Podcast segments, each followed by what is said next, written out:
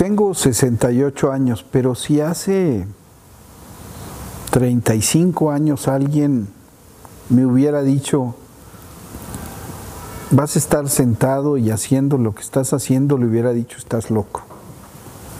Porque yo estaba en la guerra y daba por sentado que la guerra duraría más que yo. Soy un sobreviviente. Soy un sobreviviente y lo soy fundamentalmente por dos cosas. Uno, porque entendí que la valentía no es temeridad, sino que ser valiente implica ser razonablemente miedoso y medir cada paso de lo que uno de los que uno da. Por un lado, y por el otro lado implica ser razonablemente audaz. Es, quiere decir tener la conciencia y la capacidad de apostar el todo por el todo cada tanto tiempo.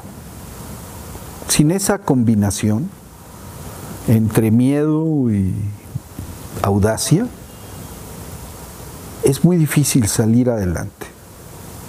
El miedo permite detectar los riesgos, contenerse, y la audacia te impulsa a superar los riesgos, a enfrentarlos. Esa doble combinación hacen a mi juicio a un empresario, a un emprendedor. Y una cosa más, que por lo menos en nuestro caso ha funcionado siempre. Si nosotros nos hubiéramos planteado en Argos tener tanto de retorno, hacer tanto dinero, probablemente no estaríamos sentados platicando.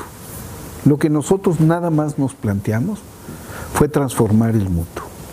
Si vamos a hacer un contenido audiovisual, un, un, entretenimiento digno, relevante, pertinente, controversial y que sea además transformador.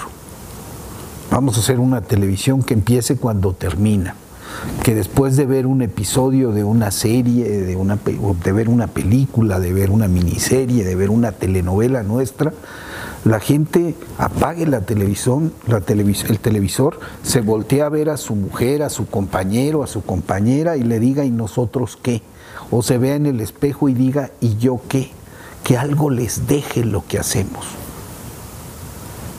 Y para hacer esto, pues decidimos tomar riesgos. Y el primer riesgo es en lugar de esforzarnos por llevar más dinero al bolsillo, poner más calidad en la pantalla. Y en lugar de crecer las cuentas de banco de la empresa, hacer inversión para poder experimentar. Entonces no dependimos nunca de capital foráneo ni de capital propio dependimos de nuestro propio trabajo. Y nuestro propio trabajo estaba marcado por esas dos cuestiones que les aconsejo que no pierdan. El miedo, que les va a impedir acomodarse en el éxito, porque siempre deben pensar que puede venir un fracaso. Y la audacia, que les va a impedir acomodarse en el miedo. Es una relación dialéctica entre estos dos factores que son los que permiten a, una persona salir adelante y a un emprendedor salir adelante.